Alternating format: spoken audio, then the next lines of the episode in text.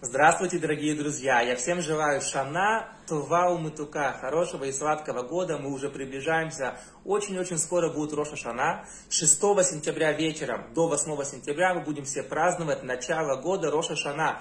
Тот самый день, когда был создан человек. 25 июля был создан мир. Через 6 дней в Роша Шана был создан Адам и Хава. И поэтому ежегодно Всевышний проверяет нас, людей, какие у нас поступки, чтобы знать, какие нам ресурсы выдавать на следующий год и каким образом с нами продлевать контракт. Сколько здоровья, сколько мудрости, сколько парносы и так далее, и так далее. Все решается в Рошашана. Говорят нам наши мудрецы, что в этот день случились очень-очень великие события, такие как еврейский народ перестал работать в Египте в Рошашана отменилось рабство, то есть физическая работа закончилась в Рошашана. Йосеф выходит из тюрьмы в Рошашана и идет к фараону, и вскоре он станет премьер-министром Египта и накормит весь мир и спасет всех от голода. Такие великие события случились именно в Рошашана. Сара зачала Ицхака, Хана зачала пророка Шмуэля, Рахель зачала Юсефа, а Цадика именно в Рошашана, такой великий день, день рождения человечества. Итак, мы знаем, что в Роша Шана у нас есть такие специальные блюда, которые мы кушаем вечером. В первый день вечером, во второй день вечером.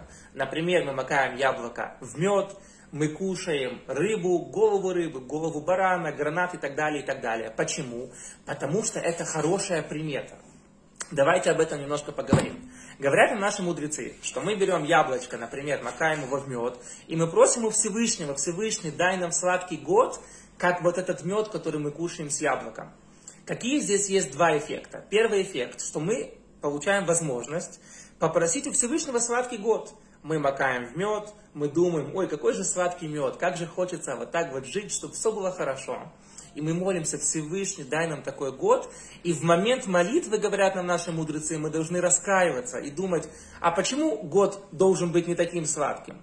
Потому что мои поступки не очень хороши и я раскаиваюсь, раскаиваюсь над своими поступками в момент просьбы. Это первый колоссальный эффект. Я делаю чуву в момент просьбы, когда я говорю Всевышний, дай мне такое потомство, как потомство рыб. Они очень, рыбы написано, очень много рожают, и у них нету сглаза. И мы тоже так хотим.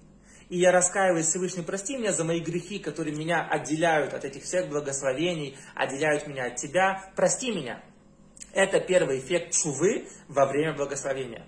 Второй эффект, говорят нам наши мудрецы, когда я кушаю мед, есть очень большая штука. Какая? Ведь когда э, уже что-то началось, его намного сложнее отменить. Есть такой духовный закон. Поэтому, когда я вкушаю мед, у меня уже начался сладкий год, потому что сейчас Роша Шана, год начался, у меня уже сладкий мед на устах, и все у меня хорошо. Поэтому я говорю, Всевышний, раз уже год начался таким, давай уже пускай таким он и продолжит быть. И Всевышнему в кавычках как бы сложнее уже отменять этот приговор, потому что что-то уже началось. Уже сладкий год у меня начался и у всего нашего народа. Мы же кушаем уже мед. И мы говорим Всевышний, может быть нам мы не заслужили. Но раз уже началось, не отменяй. То есть намного сложнее отменить то, что уже началось, чем если бы мы сейчас не кушали ничего сладкого, и Всевышний бы решал, что давать. А нет, мы говорим, Всевышний, уже началось, не отменяй. Спасибо огромное за внимание. Давайте, когда мы будем кушать эти специальные продукты, мы будем не забывать про чуву в момент благословения и понимать, что часть этой традиции заключается в том, что когда уже мы кушаем что-то сладкое, сладкое началось. Когда мы кушаем рыбу, которая имеет свойство плодиться очень сильно, то это как бы уже началось в нашей семье, и дай Бог у каждого, кто ждет детей, пускай будет много детей и так далее, и так далее, вот по списку всех этих продуктов. Спасибо огромное за внимание. Шана, Това, Уметука, Агут, Гебенчте, Йор.